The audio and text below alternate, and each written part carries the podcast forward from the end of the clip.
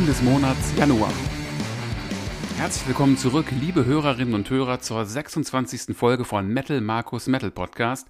Und ja, im Intro habe ich es schon angesagt, es geht um das Album des Monats Januar. Ich weiß, ich bin ein bisschen spät dran mit dem Album des Monats Januar, aber dafür gibt es natürlich einen Grund, denn in der letzten Folge gab es ja das erste kleine Jubiläum zur 25. Folge und naja, darum musste das Album des Monats Januar noch eine Folge auf sich warten lassen. Aber ich glaube, ihr könnt alle ganz gut damit leben, denn ich habe mir dafür auch eine kleine, in Anführungsstrichen, Entschädigung ausgedacht, eine kleine Überraschung. Es ist mal wieder soweit. Wir können hier im Rahmen des Podcasts mal wieder Musik direkt hören. Nicht nur drüber reden, sondern sie auch wirklich hören. Das ist doch eine sehr schöne Angelegenheit, wie ich finde. Denn, wie das halt oft so ist, stößt man, wenn man Podcasts macht und dann auch ein bisschen mehr auf Insta und Co unterwegs ist, auf sehr interessante Leute, mit denen man sich dann austauschen kann. Ein Resultat davon war zum Beispiel, dass ich im letzten Jahr die Band In Dämoni kennengelernt habe. Und diese Band hatte ja ein neues Album veröffentlicht und der Sänger von Indemoni hat auch ein anderes Projekt, ein reines Studioprojekt. Und das hat am 01.01.2024, zumindest laut seiner offiziellen Aussage, quasi sein Debütalbum veröffentlicht. Das Projekt hört auf den Namen Flesh Eating Mothers. Klingt schon sehr martialisch, ne? und zwar haben sie ihre erste, ich würde mal sagen, EP rausgebracht und das gute Stück bringt es auf eine Spielzeit von 24 Minuten und 2 Sekunden. Es hört auf den Titel Cannibal the Musical, also Kannibale das Musical. Wer jetzt äh, sich an die Folge mit In Dämoni erinnert, wird sich jetzt wenigstens darüber wundern, dass äh, ja diese Band oder dieses Studioprojekt sich dem Death Metal verschrieben hat. Sieben Songs sind es also mit einem Wechsel aus deutsch- und englischsprachigen Texten. Und ich möchte jetzt gar nicht so lange versuchen, euch zu erklären, wie sich das eigentlich anhört, sondern es euch einfach mal präsentieren. Und zwar mit einem ersten von zwei Songs, die wir heute hier im Rahmen des Podcasts hören werden. Viel Spaß also mit den Flash Eating Mothers und ihrem Song Asphaltkannibalen.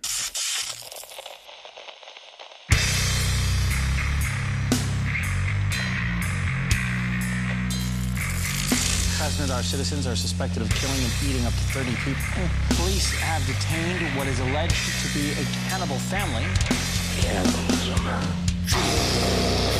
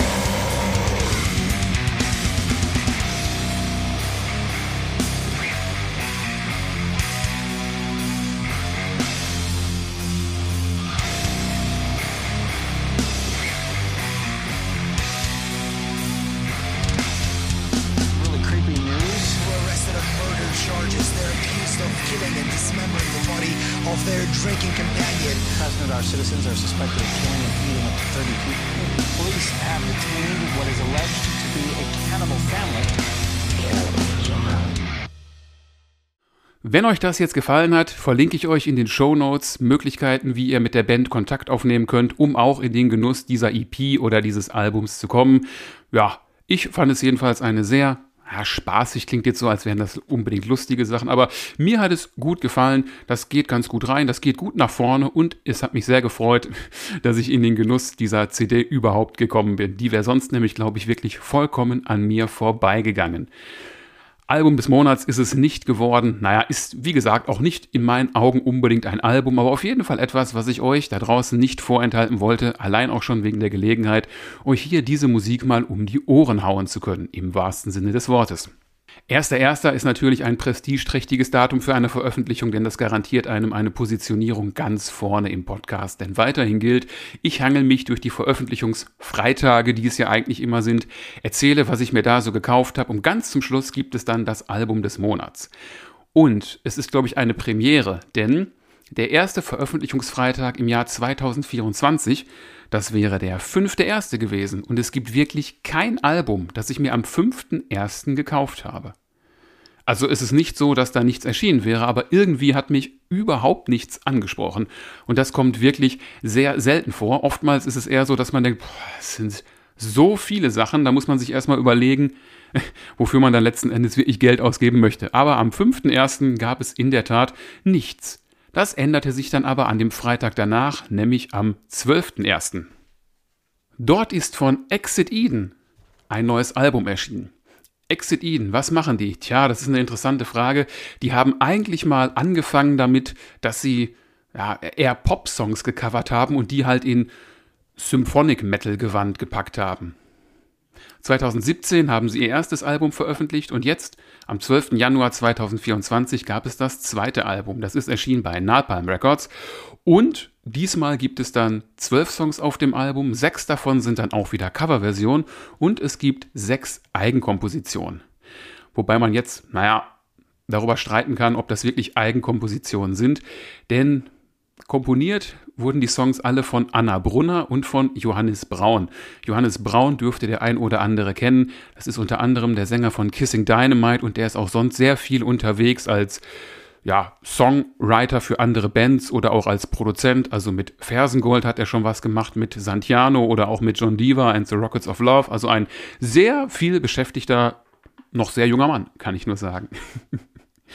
Das Album selbst hört auf dem Titel Femme Fatale wie schon gesagt, es enthält zwölf Songs und sechs Eigenkompositionen. Wer gehört denn zu dieser Band jetzt noch dazu, außer die eben angesprochene Anna Brunner?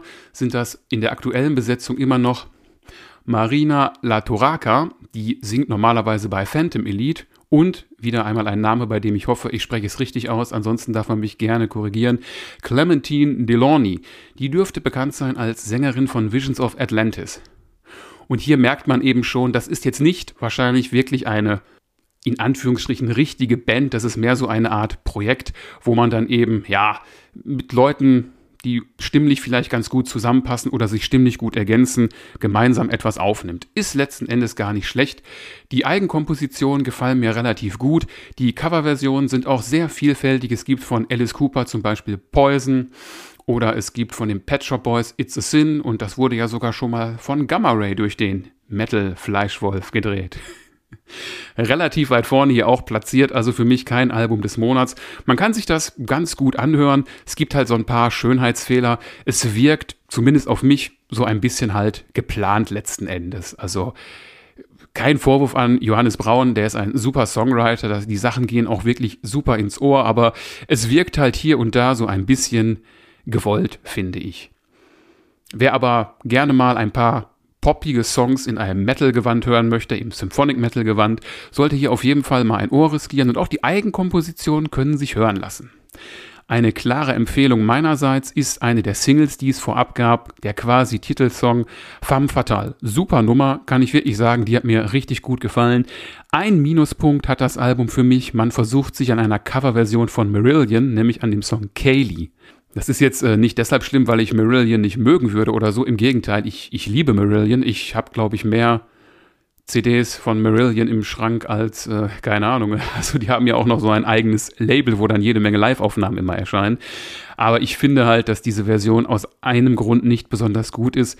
Im Intro des Songs schreit eine der Sängerinnen regelrecht Kaylee heraus und das finde ich passt überhaupt nicht zu der eigentlichen Botschaft dieses Songs. Ja, meine Meinung an dieser Stelle, aber ansonsten, wie schon erwähnt, wenn ihr mal Symphonic Metal Version von poppigeren Songs hören wollt oder generell einen Zugang zu Symphonic Metal mit drei Frauen am Gesang habt, hört doch mal gerne rein und meine Empfehlung bleibt die Femme Fatale. Am 12.01. ist außerdem ein Album einer Band erschienen, die schon sehr lange wirklich im Geschäft ist. Das ist nämlich mittlerweile ihr siebtes Studioalbum. Die Band existiert seit 1986. Sie hört auf den Namen Scanner und das neue Album trägt den Titel The Cosmic Race. Erschienen ist das gute Stück bei Rock of Angels Records. Was machen Scanner? Ja, irgendwo eine Mischung aus Heavy und Power Metal, würde ich mal sagen. Also so hundertprozentig festlegen kann man sich da, glaube ich, nicht. Hier und da hat man Songs, die eher so einen Power Metal Spirit vermitteln, während andere eher, zumindest in meiner Wahrnehmung, rifforientiert und dann wirklich eher so an klassischen Heavy Metal erinnern. Wie schon erwähnt, es ist das siebte Album, Cosmic Race heißt es, und das einzige Mitglied bei Scanner, was schon immer dabei war, ist der gute Axel Julius der spielt hier die Gitarre und hat, wenn ich das jetzt so richtig nachgelesen habe, auch so ziemlich alles an ja, Produktionskram in Anführungsstrichen gemacht, was es hier zu tun gibt. Er hat auch alle Songs komponiert und getextet. Und ja, was soll man großartig darüber sagen? Scanner sind, glaube ich, so die.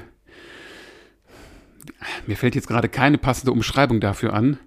Die ewig in der zweiten Reihe stehenden oder so. Also Scanner haben es leider nie wirklich geschafft, einen großen Durchbruch hinzulegen, obwohl gerade ihr Debütalbum Hypertrace in so gewissen Kreisen, glaube ich, einen echten Kultstatus genießt und das auch völlig zu Recht. Also anno 1988, als das gute Stück erschienen ist, passte das so ganz gut in die Schnittmenge mit Halloween, aber irgendwie hat das nicht geklappt.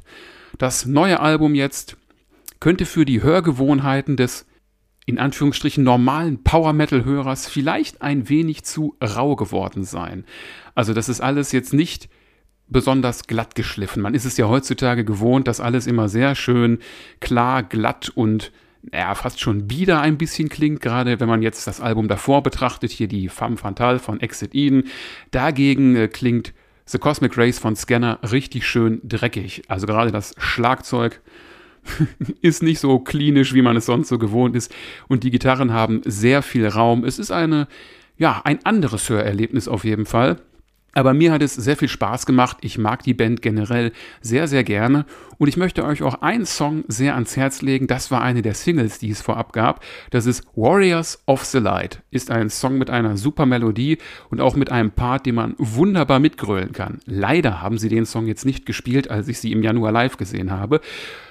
Leider deswegen, weil ich mir ziemlich sicher bin, dass der verdammt gut auf einem Konzert funktionieren würde. Das war's schon zum 12.01. Der nächste Veröffentlichungsfreitag im Januar war der 19.01. Und da habe ich jetzt direkt auch ein paar Sachen mehr und wir entfernen uns dann auch ein bisschen von dem, was eigentlich das Hauptthema dieses Podcasts ist, nämlich vom Metal. Die erste Band, die etwas an diesem Datum veröffentlicht hat und was ich mir gekauft habe, ist Autumn's Child. Die haben ihr Album Tell Us Timeline veröffentlicht. Das enthält elf Songs bei einer Spielzeit von 47 Minuten und ist erschienen bei Pride and Joy Music. Eingangs habe ich es schon gesagt, das ist jetzt nicht Metal. Das ist am ehesten, würde ich mal sagen, AOR oder Melodic Rock. Aber habe ich mal, glaube ich, auch in einem Video gesagt, kein Metal, aber leider geil. Ja, ich finde Autumn's Child ziemlich geil, kann ich nur sagen. Es ist das fünfte Album dieser Band und die gibt es noch gar nicht so lange, nämlich erst seit 2020. Und seitdem haben sie wirklich jedes Jahr immer so im Januar, Februar rum ein Album veröffentlicht. Das ist schon eine, ja, wie ich finde, enorme Leistung und vor allen Dingen, ohne dass dabei ein nennenswert erkennbarer Qualitätsabfall stattfinden würde. Der Motor dieser ganzen Band ist Mikael Erlandsson. Der gute Mann kommt aus Schweden und ist dort, glaube ich, auch relativ bekannt und hatte kurz zuvor noch eine andere Band, die hieß Last Autumn's Dream. Also ja, jetzt das Autumn's Child ist also quasi die Nachfolgeband auch vom Titel der Band her. Melodic Rock oder eben AOR. Und neben Michael Erlandsson gibt es da auch noch ehemalige Mitglieder, zum Beispiel von Eclipse, die da mitmischen. Oder auch eine Person, die der geneigte Power Metal-Hörer mit Sicherheit kennt. Das ist nämlich Magnus Rosen. Und ja, der gute Mann hat früher mal bei Hammerfall gespielt, nämlich von Legacy of Kings bis einschließlich zum Album Threshold. Er ist hier jetzt nur in Anführungsstrichen als Bassist zu hören, also er hat jetzt keine Songwriting-Credits. Der Großteil der Sachen geht halt im Löwenanteil auf Michael Erlandsson zurück. Aber trotzdem könnte das ja für den ein oder anderen da draußen interessant sein, um mal zu, ja, rauszufinden, was Magnus Rosen denn heutzutage so treibt. Das Album ist, wie ich finde, sehr vielschichtig in seinen Stimmungen. Es gibt sehr rockige Nummern, die dann dem geneigten Metalhörer auch wirklich durchaus gefallen können. Es gibt auch sehr ruhige Töne, die dann stellenweise, also mich zumindest ein bisschen an die Beatles sogar erinnert haben. Und zwischendurch gibt es dann auch Dinge, die in eine eher, ja, Prog-Rock-artige Dimension gehen. Und genau einen solchen Song möchte ich euch auch an dieser Stelle empfehlen. Er hört auf den Titel Around the World in a Day, ist mit sechs Minuten einer der längsten auf dem Album und ja, sehr abwechslungsreich, fängt so ein bisschen, klingt jetzt vielleicht seltsam, wie Kirmesmusik an, aber äh, steigert sich in einen sehr schönen Refrain, vielleicht ein bisschen kitschig, aber mir hat das richtig gut gefallen.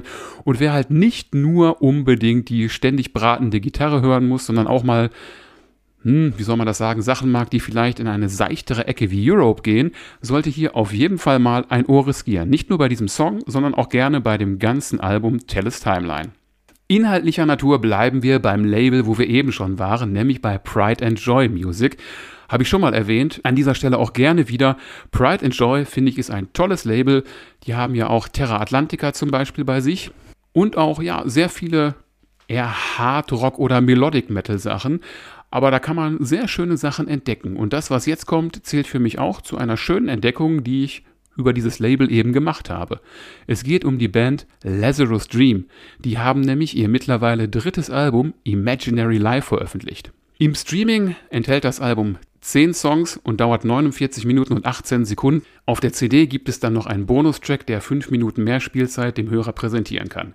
Auch diese Band existiert, zumindest was Veröffentlichung angeht, seit dem Jahre 2020 und das ist ihr drittes Album.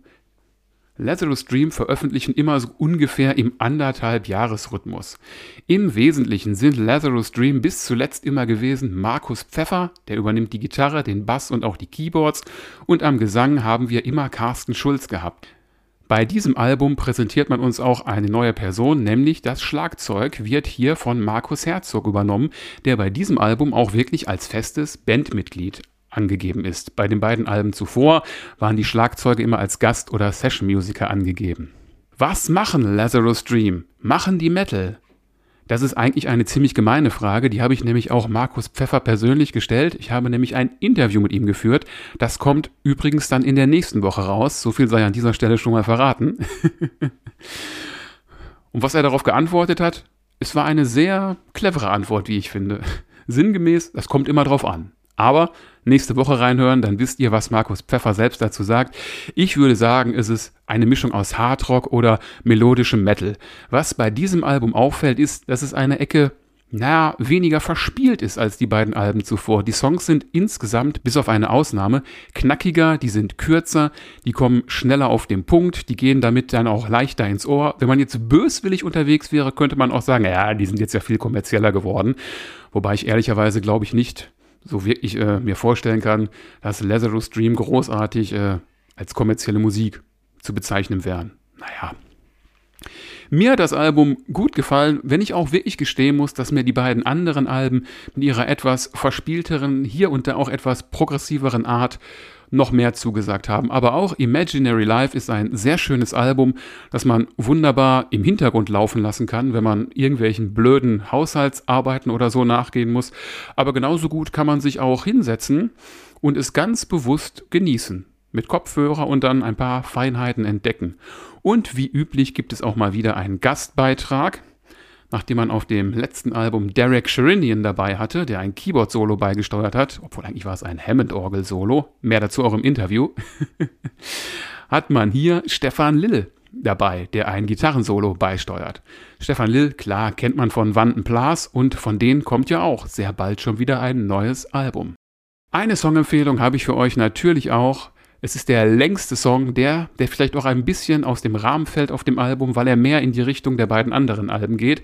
Es ist der Abschlusssong des Albums Empire of Songs. Wie ich finde, eine super Nummer im ganz klassischen, wenn man das nach drei Alben schon sagen kann, Lazarus Dream Style. Hört's euch mal an und wenn es euch gefällt, checkt gerne mal das ganze Album, da gibt es eine ganze Menge zu entdecken. Wir sind immer noch beim 19.01. und kommen nun zu einer Band, ja, bei der ich ein bisschen Angst vor der Veröffentlichung des Albums hatte. Warum ist das so?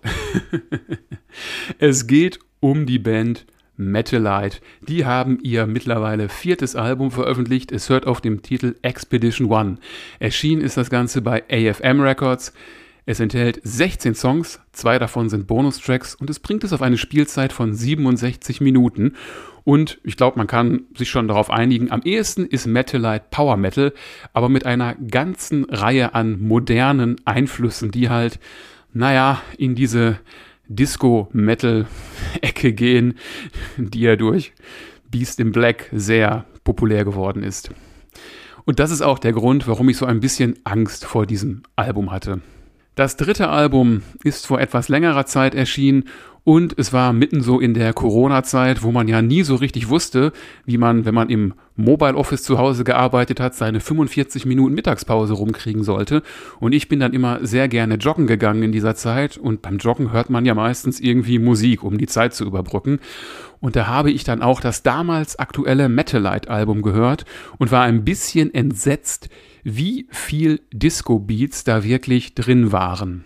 Vor diesem Hintergrund war mir wirklich etwas unwohl, als ich gelesen habe, oh, Expedition One kommt raus, weil der erste Gedanke in meinem Hinterkopf war, ah, das waren doch die mit diesen vielen Disco-Elementen.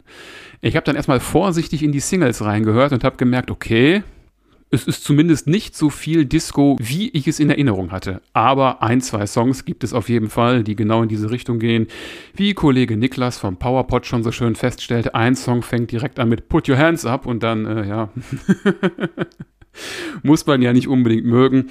Ich bin in Summe auf jeden Fall positiv überrascht gewesen von diesem Album, auch wenn ich finde, dass es ein wenig überambitioniert ist. Mit seinen 16 oder auch wenn man die Bonus-Songs weglässt, 14 Songs, ist das einfach zu lang und in Summe ist mir da zu wenig Abwechslung drin, um diese ganze Spielzeit wirklich spannend zu halten.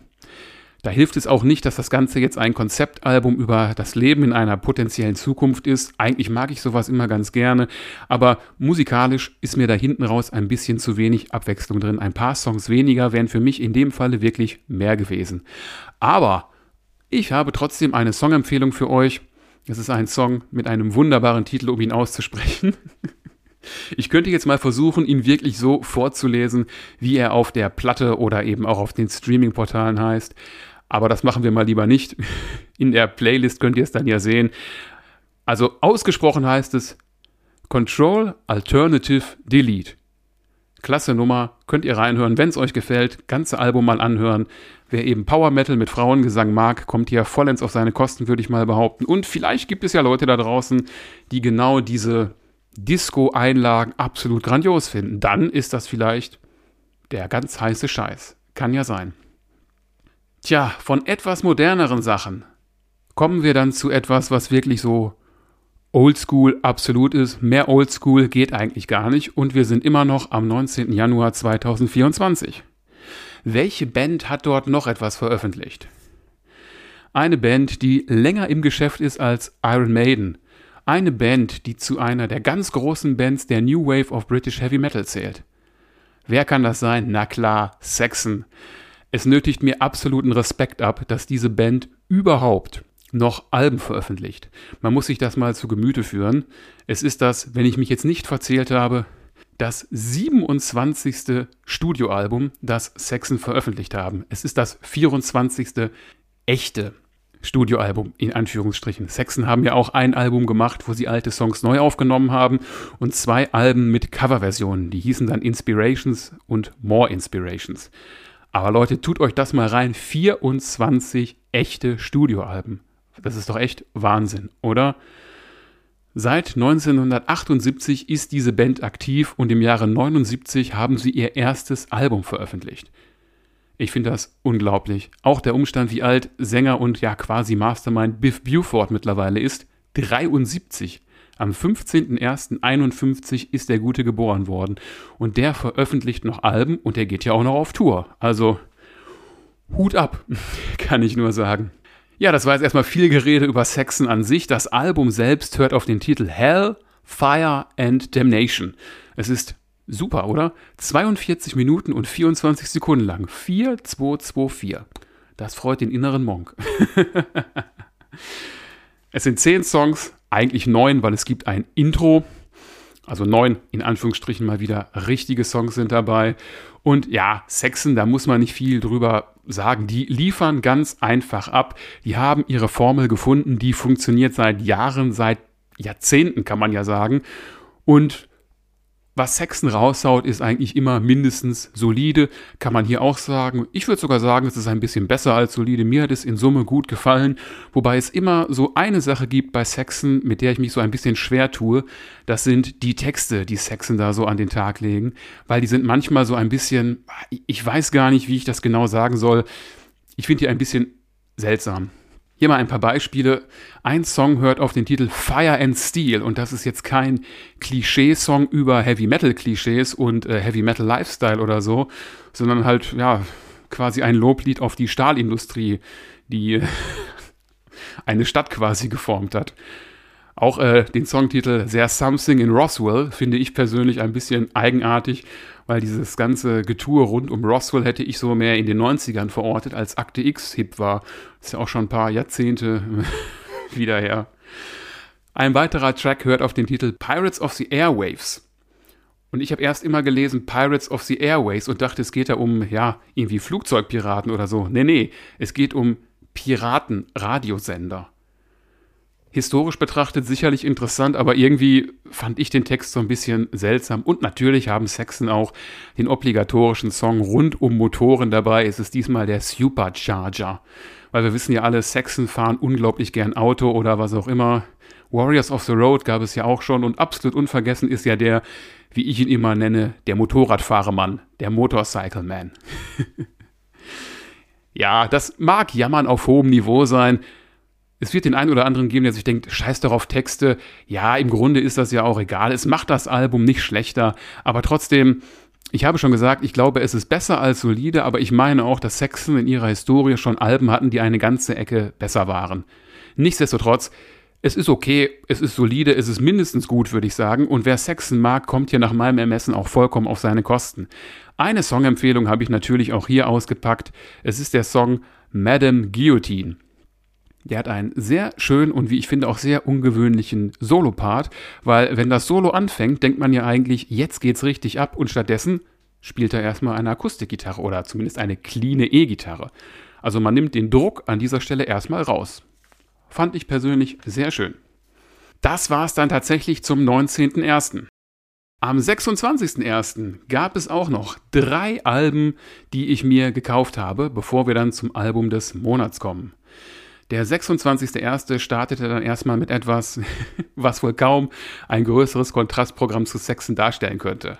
Wenn wir also eben bei traditionellem Heavy Metal, der New Wave of British Heavy Metal unterwegs waren, switchen wir jetzt rüber zu Melodic Death Metal und dann auch wirklich zu Melodic Death Metal mit modernen Einflüssen, wo also auch mal ein paar programmierte Synthes oder auch ein paar Beats dabei sind.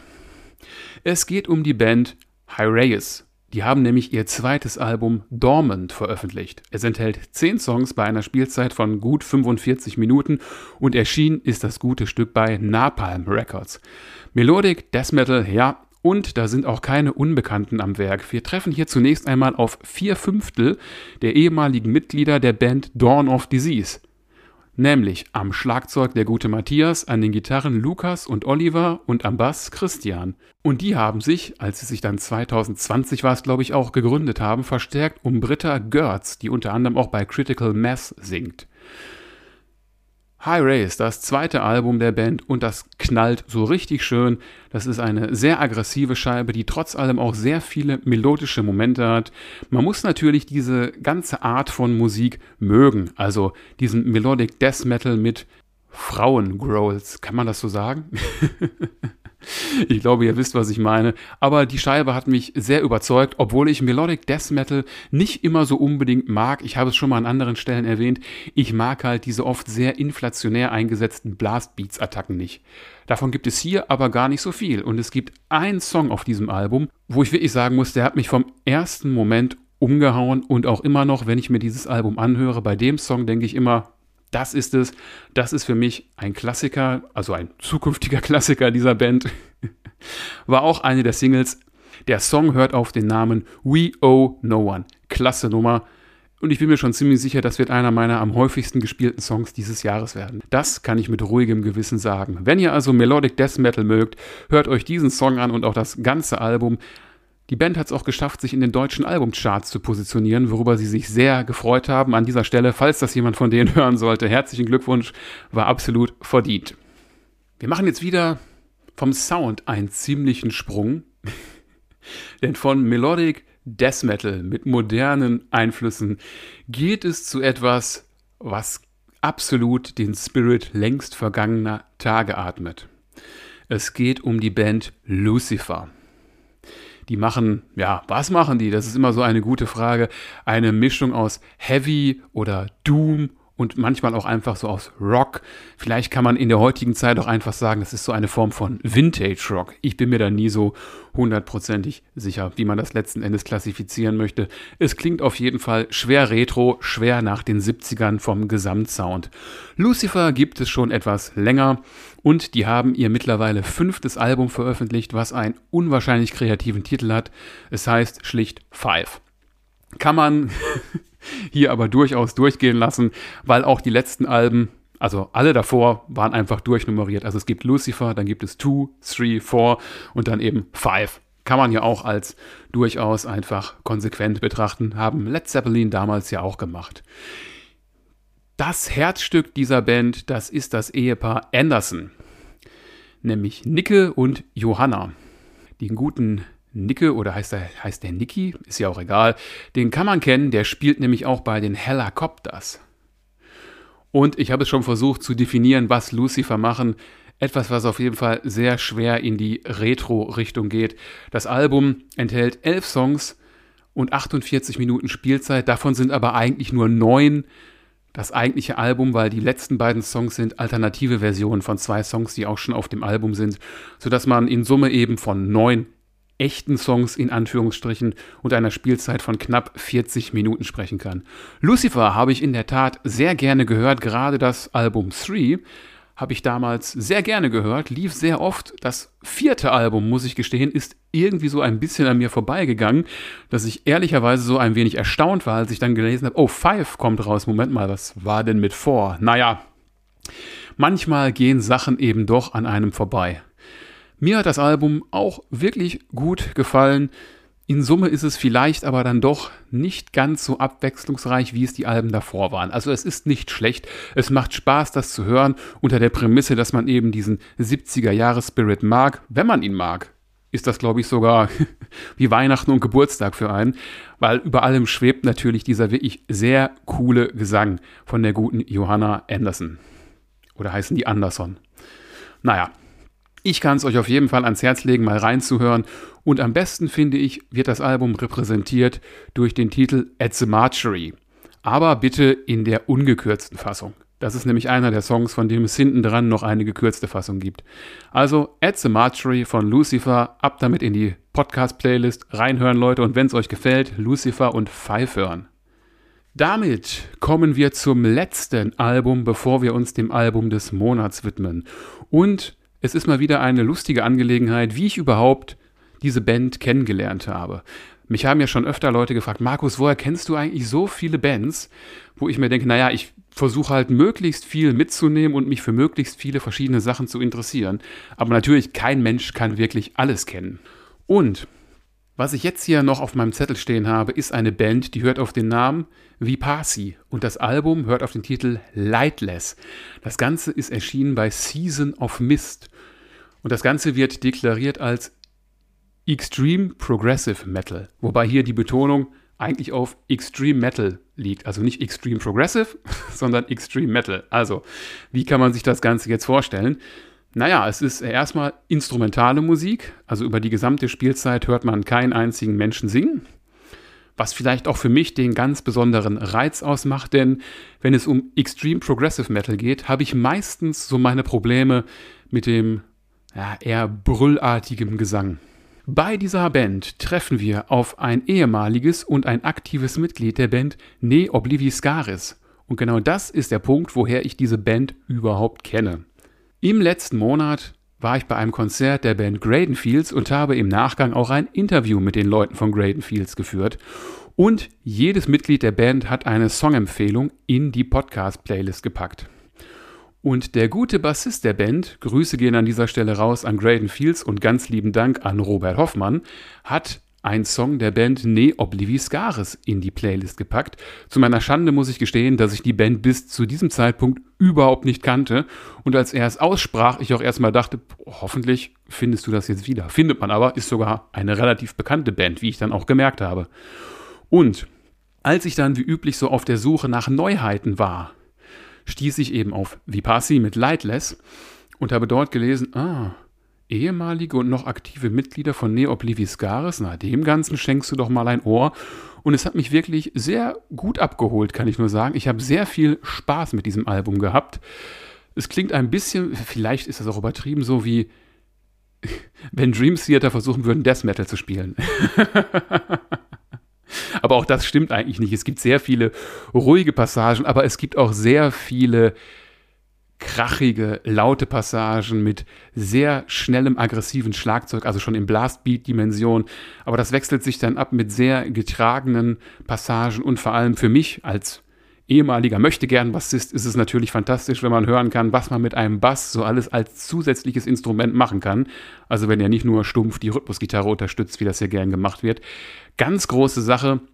Kein Album des Monats, aber auf jeden Fall für mich eines der drei besten Alben, die ich in diesem Monat gehört habe. Das kann ich ganz klar sagen. Und für mich zu Beginn des Jahres eine der ganz großen Neuentdeckungen. Darum nochmal, es kann nicht oft genug gesagt werden. Vielen Dank an Robert Hoffmann von Graydon Fields für die Empfehlung von Ne Obliviscaris, was dann letzten Endes dazu geführt hat, dass ich die Band Vipassi für mich entdecken konnte. In die Podcast-Playlist packe ich euch den Song Morningstar, eine super Nummer mit tollen Stimmungswechseln. Hört's euch mal an und wenn ihr eine Affinität für Instrumentalsongs habt, probiert doch mal aus, ob euch das Album genauso gut gefällt wie mir. Wenn ihr aber schon bei Instrumental denkt, hm, und bei Progressive sowieso, oh oh, und dann auch noch bei Extreme irgendwie dabei, ist das glaube ich nichts für euch, aber probiert doch mal diesen einen Song. Da kann man, glaube ich, schon sehr gut merken, ob man sich das auf längere Zeit anhören kann. Wir sind am Ende angekommen. Das Album des Monats wird an dieser Stelle nun also gekürt. Was kann es sein? Kleiner Spoiler an dieser Stelle. Ich habe diese Band in diesem Jahr auch schon live gesehen und habe auch einen Konzertbericht gemacht. Die Band ist zusammen mit Scanner aufgetreten. Klar, lassen wir die Katze aus dem Sack. Es geht um Ravenstein.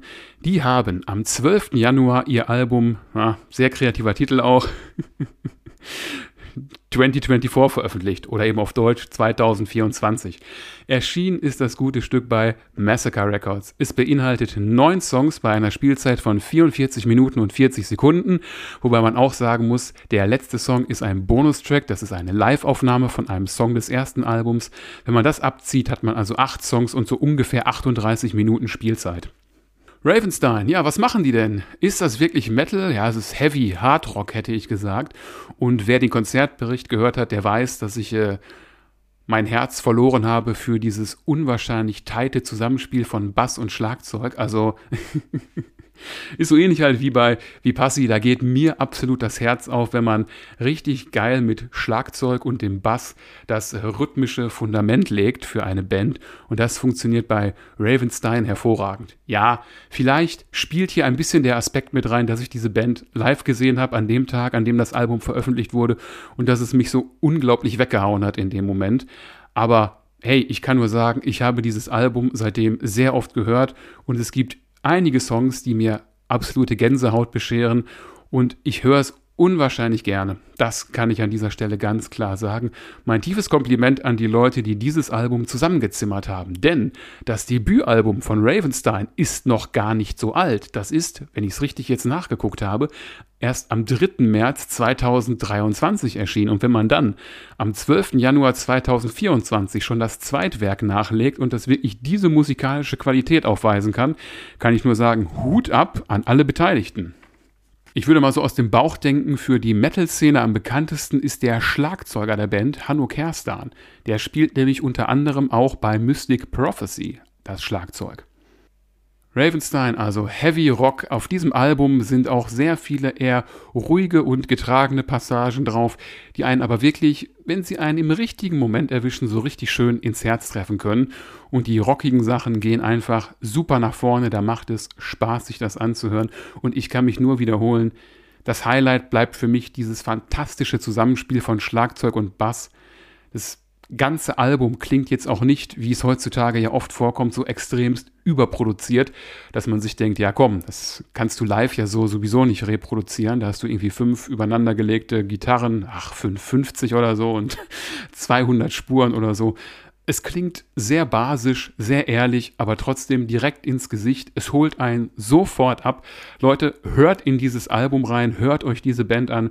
Ravenstein sind für mich in diesem Jahr auch eine der ganz großen Neuentdeckungen, die auf meiner Landkarte ab sofort einen sehr großen Platz einnehmen werden.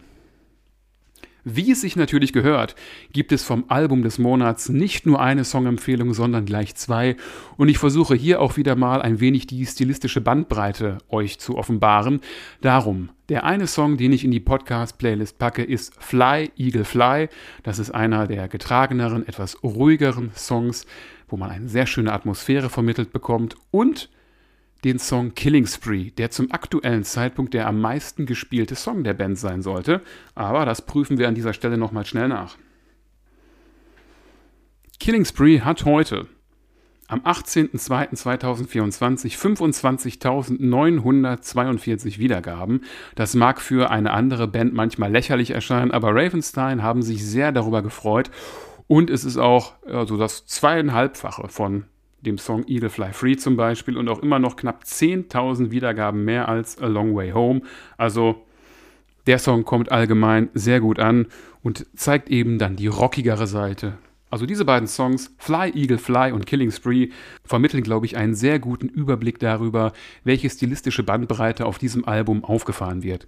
Und wenn ihr dann vom Live-Bericht euch noch Black is the Brightest Color dazu nehmt, dann wisst ihr, was Ravenstein hier so abliefern. Ich finde es super mein Album des Monats Ravenstein mit 2024. Ganz zu Beginn hatte ich es euch schon angekündigt, wir werden zwei Songs im Rahmen dieser Podcast-Folge hören. Der zweite kommt dann jetzt gleich auch. An dieser Stelle noch einmal Danke an alle, die hier zuhören und eine kleine Botschaft meinerseits. Bewertet doch gerne den Podcast in eurer App, die ihr da gerade benutzt. Das sollte es eigentlich überall irgendeine Möglichkeit für geben. Und abonniert ihn auch gerne, damit ihr keine der zukünftigen Folgen mehr verpasst. Ich meine, es kommt jede Woche eigentlich eine Folge raus, das ist relativ einfach, aber trotzdem, es würde mich sehr freuen. Auch ansonsten, schreibt gerne was in die Kommentare, was ihr von meiner Sicht auf diese Alben haltet. Es ist völlig egal, was ihr da reinschreibt, auch wenn ihr sagt, Markus, du redest nur Quatsch. Das lese ich auch sehr gerne, weil hey, Musik ist Vielfalt, Musik lebt von verschiedenen Meinungen und es wäre doch verdammt langweilig, wenn wir alle nur das Gleiche mögen würden. Dann wäre diese ganze Welt doch sehr viel langweiliger und es gäbe nicht so viel Vielfalt allein in der Metal-Szene. Kleiner Spoiler, vorhin schon irgendwann angekündigt, in der nächsten Woche gibt es ein Interview mit Markus Pfeffer von Lazarus Dream, der auch ein paar interessante Songempfehlungen in die Podcast-Playlist packt, kann ich nur sagen, womit wir auch wieder bei der musikalischen Vielfalt wären. Traditionell gehört ans Ende einer jeden Folge ein Zitat. Und das machen wir auch hier. Und ich bin heute mal ein bisschen faul, denn das Zitat ist auch direkt der Songtitel des nächsten Songs. Wir erinnern uns, der ist von den Flesh Eating Mothers von Cannibal the Musical. Also, bis zum nächsten Mal und ich wünsche euch jetzt viel Spaß mit einem Zitat und einem Songtitel. Also, immer dran denken, Leute. Die Butternut-Bäckerei serviert kein Menschenfleisch. Natürlich nicht. Keine Bäckerei macht das. Zumindest sollten sie es nicht.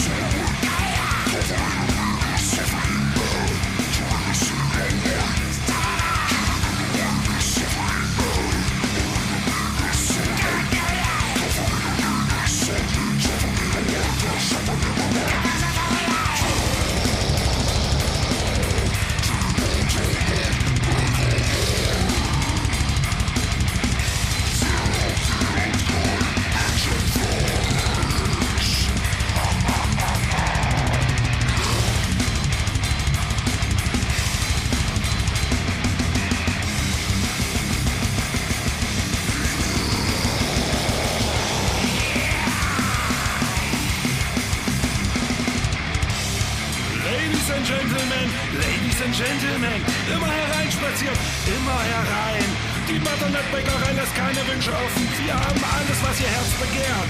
Probieren Sie, probieren Sie. Es ist für jedermann etwas dabei. Wir haben täglich von 6 bis 18 Uhr für Sie geöffnet. Und sollten Sie das Verlangen verspüren, außerhalb unserer Geschäftszeit vorbeizuschauen, tun Sie sich keine Zwange. Da lässt sich bestimmt etwas machen. Ja. Kommen Sie näher, kommen Sie näher. Probieren Sie die außergewöhnlich exquisiten Produkte der Butternut Bäckerei.